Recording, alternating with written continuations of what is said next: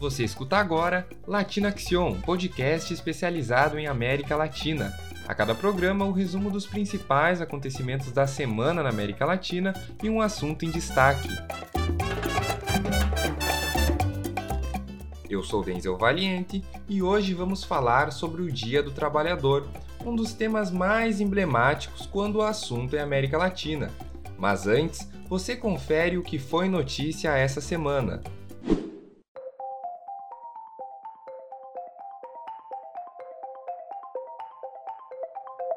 Quatro latino-americanos estão entre os vencedores do Oscar 2021.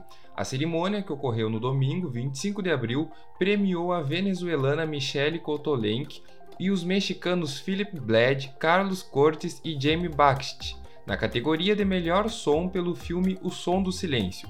O longa teve edição sonora realizada no México, porém, apesar da participação latina, o filme dirigido por Darius Marder é uma produção estadunidense.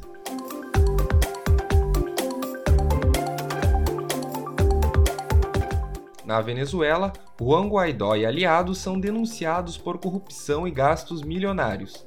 A investigação da Assembleia Legislativa aponta que os Estados Unidos já teriam liberado 30 bilhões de dólares para a oposição venezuelana.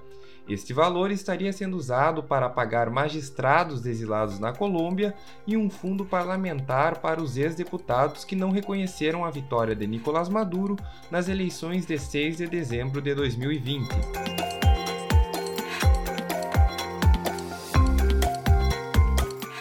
Cientistas identificam nova cepa do coronavírus originada no Peru.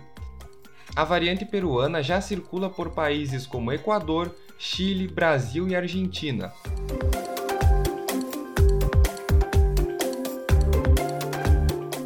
No Peru, o candidato de extrema esquerda Pedro Castilho tem o dobro da intenção de votos do opositor. Segundo uma pesquisa do Instituto de Estudos Peruanos, o professor rural esquerdista Castilhos aparece com 41%, enquanto o opositor, do Partido Conservador Força Popular, aparece com 21% das intenções de voto. O segundo turno das eleições peruanas acontece no dia 6 de junho.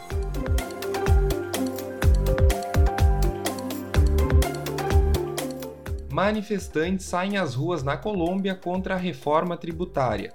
Os protestos registrados no país vão contra a política de reforma do presidente Ivan Duque.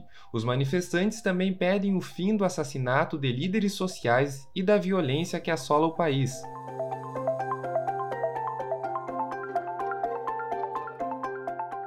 Após protestos, religiosos sequestrados no Haiti são liberados, os seis religiosos estavam sequestrados desde o dia 11 de abril. Esses sequestros fazem parte de uma onda de violência generalizada que vem se intensificando no Haiti. Nessa semana, houve protestos na capital, Porto Príncipe, e em outras regiões. Os manifestantes pedem que o governo intervenha contra os grupos criminosos.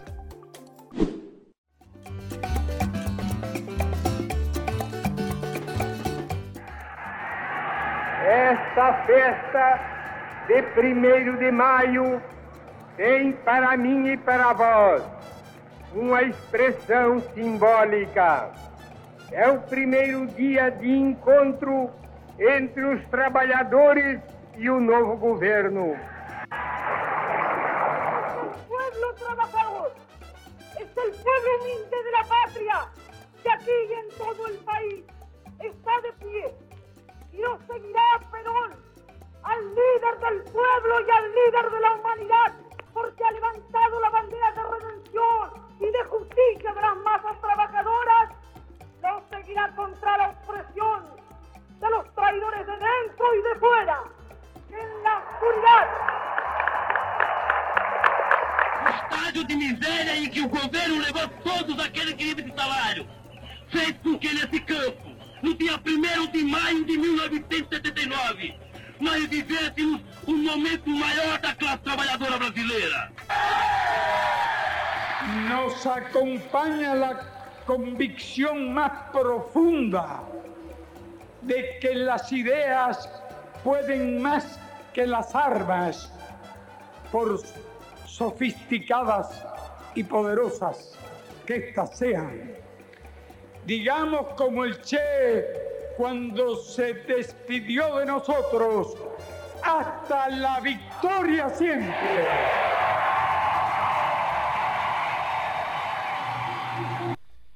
E é com esses discursos clássicos dados por Getúlio Vargas aqui no Brasil, por Evita Peron na Argentina em 1952, por Lula também aqui no Brasil em 1979 e por Fidel Castro em Cuba, que nós começamos o assunto do podcast de hoje, o Dia do Trabalhador na América Latina.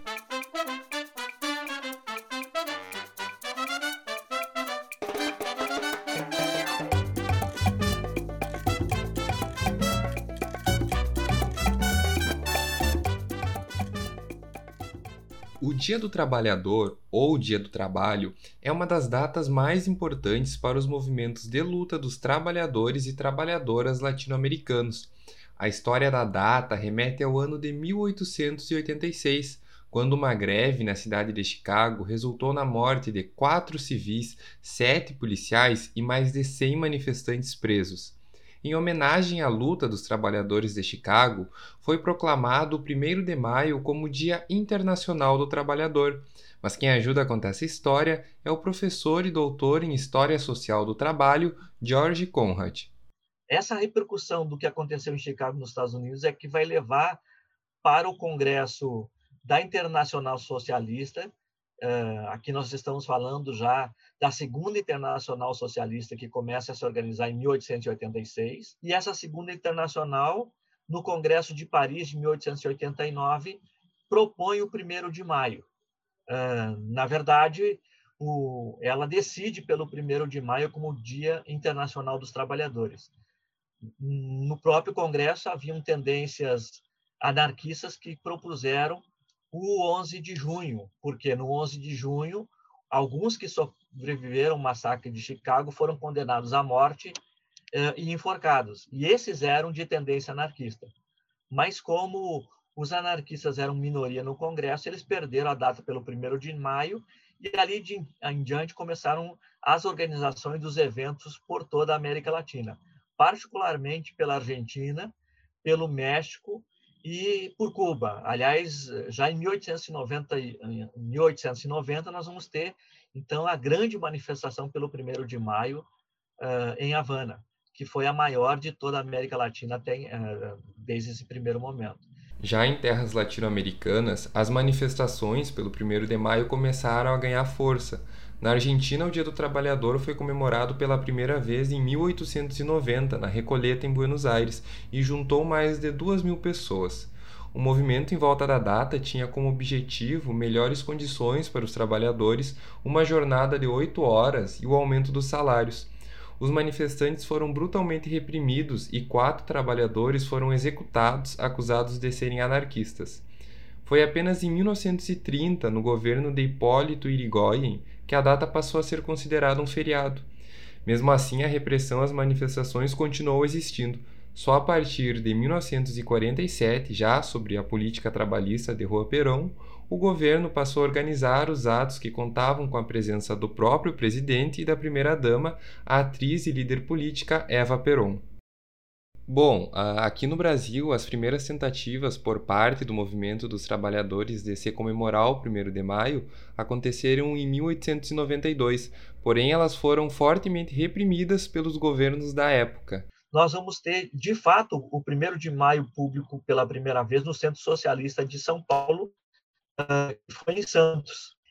porém, as comemorações foram sempre em locais fechados. Isso, sobretudo, para evitar a, a repressão. Assim foi, por exemplo, até 1906, quando uh, aconteceram as primeiras tentativas de se realizar em praças públicas.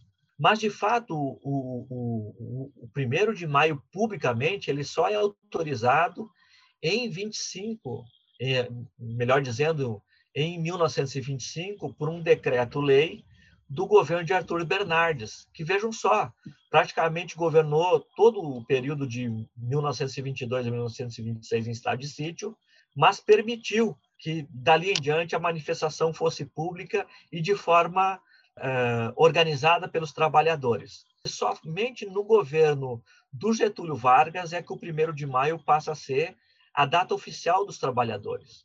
Tá? Nós vamos ter ali, então, um novo decreto que oficializa o primeiro de maio. Outra característica muito presente no cenário latino-americano é a disputa entre os termos Dia do Trabalho e Dia do Trabalhador. No Chile, o 1 de maio tornou-se feriado no governo do presidente Carlos Ibáñez del Campo, em 1931, como Dia do Trabalho e não Dia do Trabalhador. Não é uma data abstrata, né, o trabalho. Não, é a data mundial de resistência dos trabalhadores. Por isso que né? Na ótica da classe trabalhadora, na ótica do sindicalismo e, e na minha perspectiva como historiador, nós devemos chamá-lo corretamente de Dia do Trabalhador ou Dia de Resistência dos Trabalhadores, né? para ser mais preciso.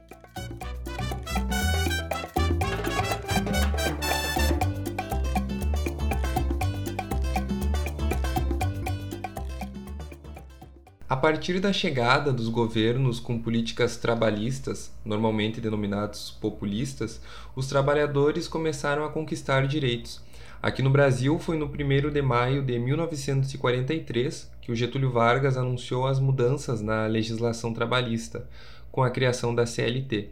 Outros governos populistas que se destacaram na América Latina são o Lázaro Cárdenas, que governou o México de 1934 até 1940, o Juan Perón na Argentina de 1946 a 55 e posteriormente de 73 a 74. Que são governos que têm experiências de políticas sociais e que respondem às lutas históricas das, uh, reivindicadas pelos trabalhadores, como a principal delas, que é já lá no século XIX, no 1 de maio, a principal reivindicação em torno das oito horas de trabalho. Então, a partir de 1931, quando se cria a primeira lei né, sindical do Brasil, isso se dá logo após a criação do Ministério do Trabalho, Indústria e Comércio, nós vamos começar a ter incorporação das oito horas no trabalho cotidiano. Né? Lembremos que até a Primeira República, a classe trabalhadora tinha uma carga horária excessiva mundo afora, incluindo no Brasil, que chegava muitas vezes a 12, 14, 16 horas de trabalho, incluindo o trabalho infantil, o trabalho da mulher, também em extensas jornadas. Eu não considero que eh, a legislação trabalhista brasileira, por exemplo, foi uma doação de Getúlio, muito menos de Perón na Argentina. Foram conquistas da classe trabalhadora, porque muito antes desses governantes nascerem, eh, a classe trabalhadora já tinha essas demandas. Porém, é claro que, eh, vamos pegar aqui o exemplo do Brasil, sobretudo durante a ditadura do Estado Novo, o DIP constrói toda uma visão de que essa foi uma doação de Getúlio, a doação do pai dos pobres, como foi construída a imagem a partir do Departamento de Imprensa e Propaganda.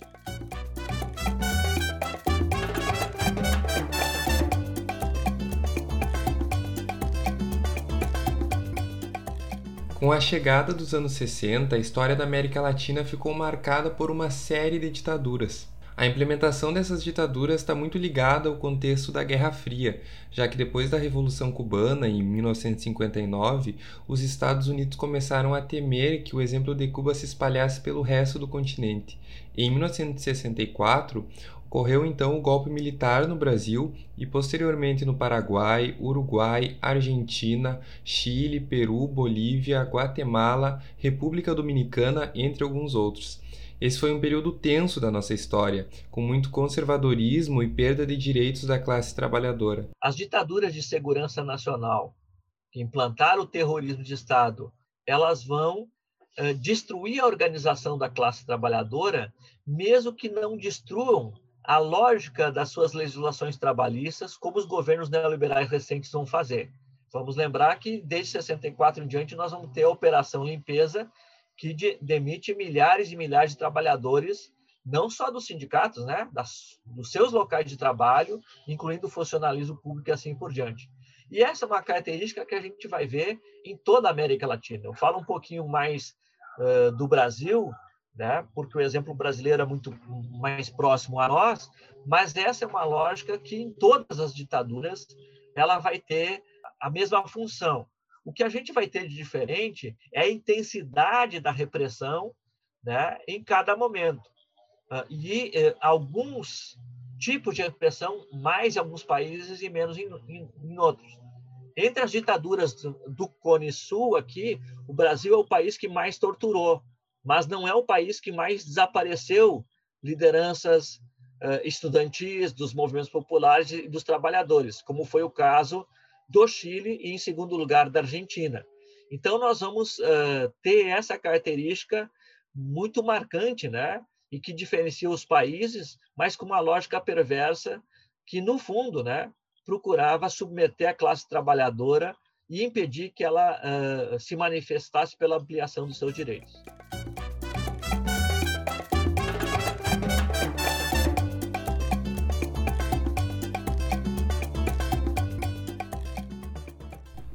Então, com o final dessas ditaduras militares, os trabalhadores e as trabalhadoras latino-americanas começaram a viver um período de implementação do neoliberalismo.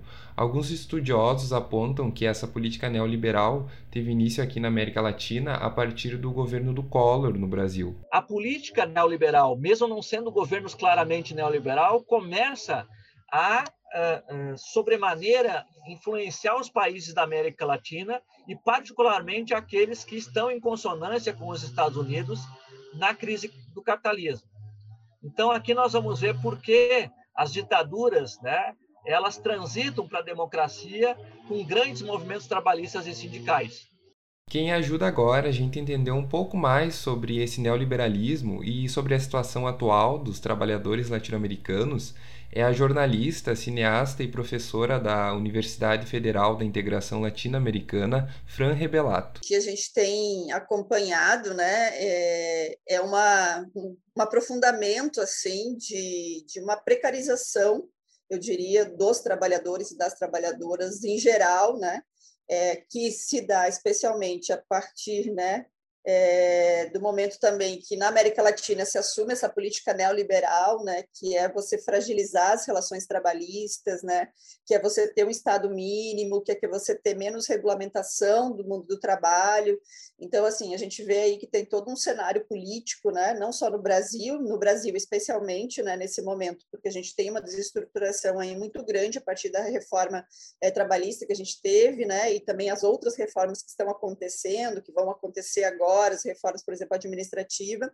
Então, você vê um aprofundamento dessa fragilidade mesmo, né, e precarização é, da vida dos trabalhadores em geral, né? Isso, então, colocando como um panorama da América Latina.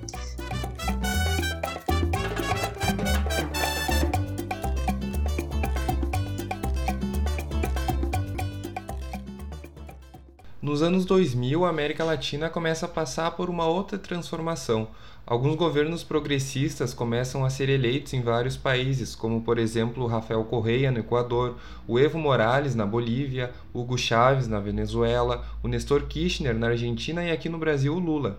Mas o que fica evidente é que cada um desses governos possui suas próprias particularidades e apesar de eles atenderem né, às lutas dos movimentos dos trabalhadores, muitos desses governos não quebraram com a ideologia neoliberal. Mas para a gente entender melhor isso, vamos ouvir um pouco mais o professor George Conrad. E, no geral, esses governos eles aplicam políticas sociais e econômicas, inclusive de reparação das perdas uh, do poder aquisitivo da classe trabalhadora.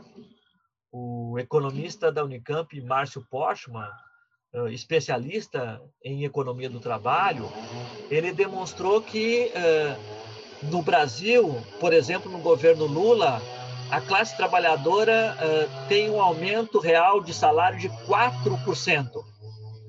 Um aumento de 4% significa que diminui a taxa de lucro geral né, dos empresários em relação ao salário. É muito pouco perto das perdas anteriores para repor níveis, por exemplo, do salário mínimo quando ele foi criado lá em 1941. Nenhum governo, seja o da Dilma, seja o do Lula no Brasil, seja, uh, por exemplo, do Néstor Kirchner, que chegou a crescer 8% a economia da Argentina, o maior de todos naquele país, conseguiu fazer essa reposição né, daquela fase de muito arroxo salarial ao longo dos anos 70, 80 e 90 em diante. Uh, Mas a marca desses governos, e aqui eu, quero dar o exemplo do Brasil, são governos que não mudam a macroestrutura econômica neoliberal. É? Foi o caso do Brasil com Lula e com Dilma. Em nenhum momento esses governos romperam com a economia neoliberal de fato. Né? O que eles fizeram foi aplicar recursos dessa economia em políticas sociais né, muito importantes. Né? Essas políticas sociais elas têm uma dimensão desde a da criação de empregos, passando por vagas nas universidades para filhos da classe trabalhadora, o que são conquistas extraordinárias, mas no caso da política econômica, começou, continuou sangrando recursos significativos que deixam de ir para a saúde, para a educação, né? para a construção de novos empregos no setor produtivo e que sangram dinheiros, por exemplo, para a exploração do capital financeiro, chamado capital rentista. Não é sem sentido aquela famosa frase do Lula que os banqueiros nunca ganharam tanto como no seu governo. Essa é a grande contradição, então, geral desses governos na América Latina, porque são governos né, que sequer reparam certas práticas feitas pelos governos anteriores.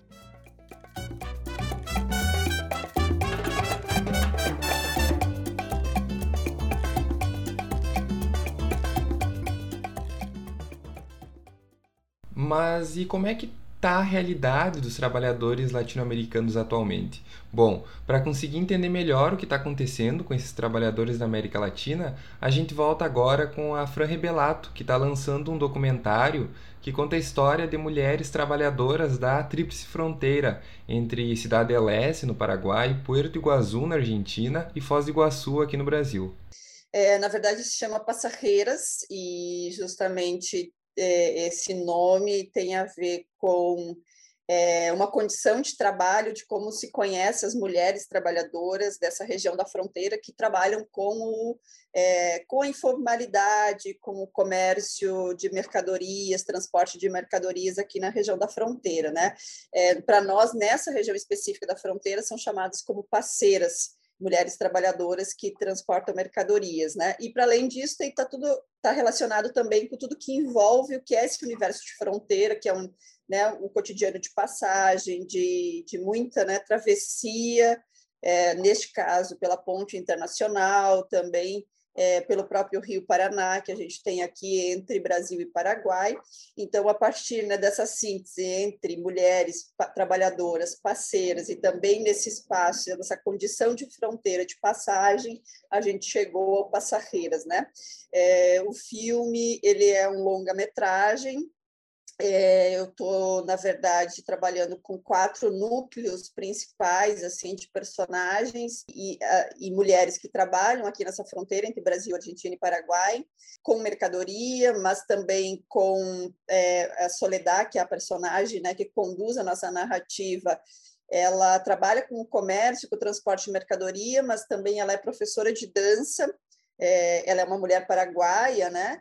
E também é bailarina aqui em Foz do Iguaçu, né, num, é, foi na verdade, agora hoje ela já não está trabalhando mais, mas são muitas mulheres paraguaias que que têm um pouco o papel que ela teve em algum momento da vida, que são mulheres que durante a noite é, dançam né, em shows é, que, tão, que são oferecidos aqui na, nessa região para os turistas.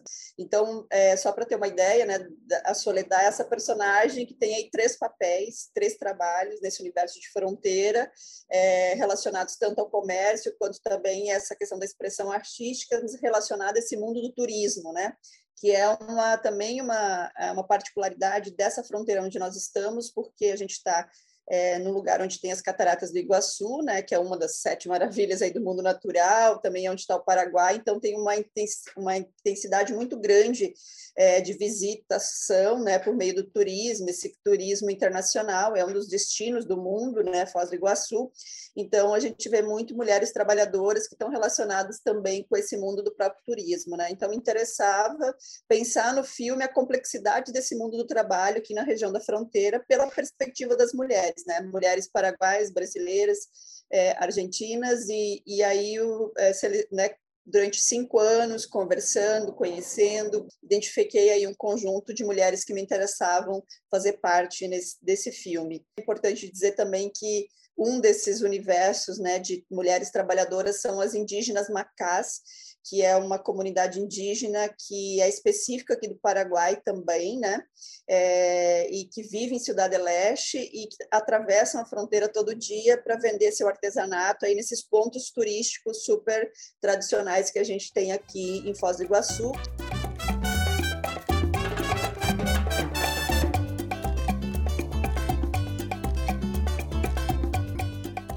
A Fran também comenta sobre o grande número de trabalhadores informais que existem na região devido ao turismo e às relações de trabalho entre os três países.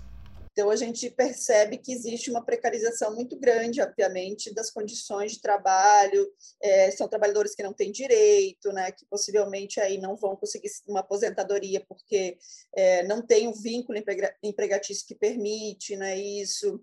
É, são trabalhadores né, que, que é isso, não têm direito a férias, que não têm direito nem mesmo é, é, é uma carga horária aí regulamentada em torno do seu trabalho, então vão ter que trabalhar muito mais, possivelmente, do que é, o que a gente conquistou enquanto classe trabalhadora, que são as oito horas é, diárias, né?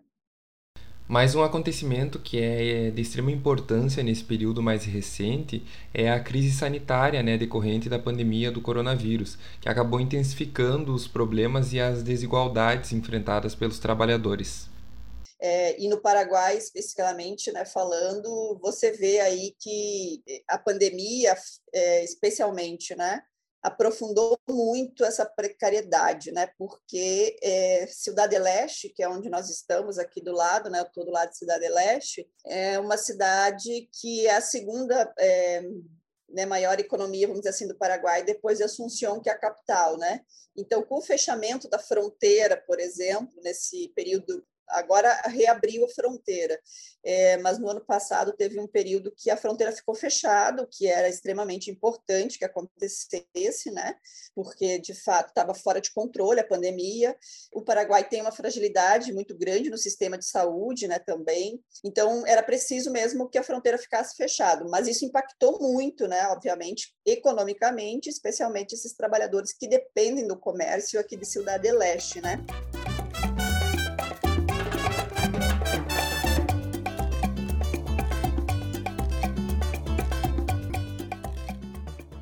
Você tem várias camadas possíveis de abordar o mundo do trabalho no Paraguai. Né? O Paraguai é, tem essa dimensão, então, é, de tudo que depende né, de Cidade Leste, mas também é, né, de, de, de Assunção. Você tem aí trabalhadores é, do campo, por exemplo, que têm muitos problemas em relação aos conflitos de terra, é, você tem o, o agronegócio tomando conta de parte significativa do Paraguai, é, então a gente vê também aí que tem uma demanda enorme de trabalhadores do campo que foram é, né, não, não, não tem condições de ficar mais nas suas terras, é, que tem, constantemente estão aí fazendo a luta pela terra, então isso é um elemento importante também no Paraguai, forte, né?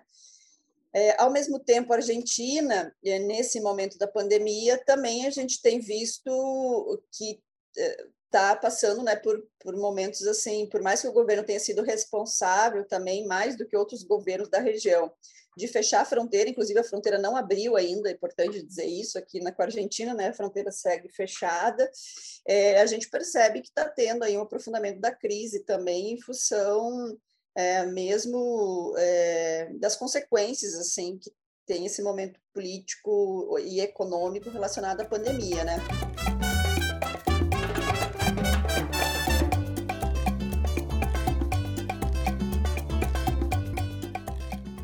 Neste ano, o Dia do Trabalhador é comemorado em meio a um momento histórico na América Latina, com um alto número de mortes por Covid-19 e uma vacinação lenta e marcada pela desigualdade num cenário onde alguns países avançam as campanhas de vacinação enquanto outros sequer começaram. Esse contraste pode ser bem exemplificado entre o Chile, que já vacinou 35% da população, e o Haiti, que sequer tem vacina. Ainda dá para somar tudo isso o fechamento de empresas, as demissões em massa e as reformas das previdências que reduzem as conquistas da classe trabalhadora. E para falar sobre a importância do 1 de maio, a gente convidou o jornalista, escritor, cineasta e membro fundador do Partido Frente de Esquerda Popular da Argentina, Júlio Baraíbar. Olá, sou Julio Fernández Baraíbar, sou argentino. Soy historiador, escritor y me he dedicado a política en mi país desde que salí de la hace ya muchos años. Agradezco, agradezco verdaderamente a Denzel Valiente la invitación para hablar un poco sobre mi visión del movimiento obrero en América Latina en, este nuevo, en esta nueva fiesta de los trabajadores que es el primero de mayo. Eh, es obvio que lo que caracteriza eh, primariamente la situación de los trabajadores en América Latina es la pandemia de COVID-19, que indudablemente ha pegado más fuerte que en ningún otro sector en la clase trabajadora. Eh, tanto sea en cuanto a, su, situación de precariedad en materia de salud y por lo tanto de mayor exposición al virus, como obviamente en su situación económica, dado que eh, la pandemia y las medidas destinadas a combatirla han debilitado enormemente sus condiciones laborales, sus ingresos, y si bien algunos países como la Argentina ha logrado impulsar algunos paliativos a esta situación a través de planes, este, planes sociales del Estado, este, y de subsidios, eh, es indudable que han sido los trabajadores quienes más han sufrido y todavía están sufriendo las consecuencias económicas de esta pandemia que, por otro lado, ha enriquecido gigantescamente a una pequeña clic del capital financiero internacional que se ha beneficiado notoriamente este, por las condiciones generadas por la, por la pandemia.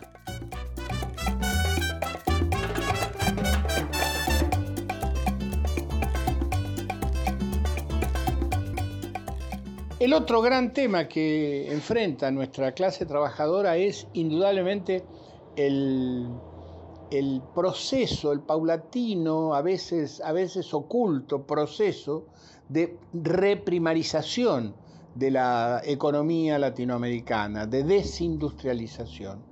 Este, los, trabajadores este, han, visto desaparecer fuentes de trabajo, han visto aumentar el ejército de desocupación con las consecuencias de, que esto tiene sobre el nivel salarial de los trabajadores, etc. Este, y la causa principal de esto es, insisto, este intento de reprimarizar las economías latinoamericanas, de volver a nuestras viejas economías agroexportadoras, minero-exportadoras, extractivo-exportadoras, este, eh, generando, por lo tanto, un empobrecimiento en la, en la clase trabajadora, una disminución de los puestos de trabajo, este, una desindicalización de los trabajadores y una situación de crecimiento de la, economía ilegal en la que se tienen que, amparar los, aquellos que quieren salir a buscar un, trabajo en el mercado laboral. Eh, el sistema de protección de los trabajadores ha sido enormemente debilitado. Esto tiene una repercusión especial, me parece a mí, en los trabajadores del campo, que son los primeros que ven caer sus, este, derechos, ven caer los derechos alcanzados, ven destruidas sus organizaciones y en muchos casos en América Latina son objeto de violencia patronal, este, de persecución patronal y policial que tiene consecuencias nefastas sobre sus luchas. Então a gente consegue perceber que a luta dos trabalhadores pela garantia dos seus direitos é uma luta histórica e que é graças à mobilização dessas classes que elas são atendidas pelos governos. Hoje em dia, os trabalhadores latino-americanos já conseguiram garantir muitos dos direitos que são fundamentais, mas o que a gente tem visto nos últimos anos, com essas políticas neoliberais e com a ascensão de governos de direita conservadora, é uma regressão nessas conquistas, que vem através da reforma das leis trabalhistas, da desindustrialização, das privatizações e também com o aumento do trabalho informal. Aqui no Brasil, a gente ainda pode acrescentar o fracasso do governo no gerenciamento da crise do coronavírus, que só fez aumentar o número de mortes e também de desemprego. A classe trabalhadora precisa seguir ativa e organizada para conseguir enfrentar os próximos desafios do século XXI.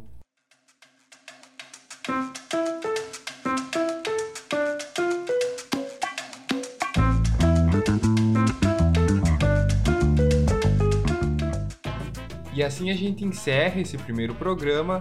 Eu quero muito agradecer a participação do professor e historiador George Conrad, também da jornalista e cineasta Fran Rebelato e o escritor e jornalista argentino Júlio Baraíba.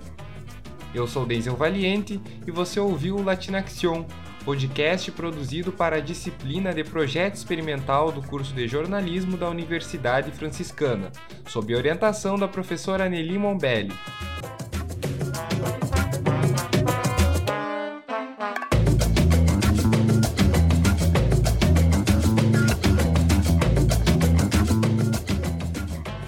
Todo sábado um novo episódio do Latina Action com um resumo da semana e um assunto em destaque. Não esqueça de nos acompanhar pelo Instagram @latinaction. Além disso, você encontra o Latina Action nos principais players. A todos os latino-americanos, um ótimo Dia do Trabalhador, um ótimo final de semana e uma ótima semana.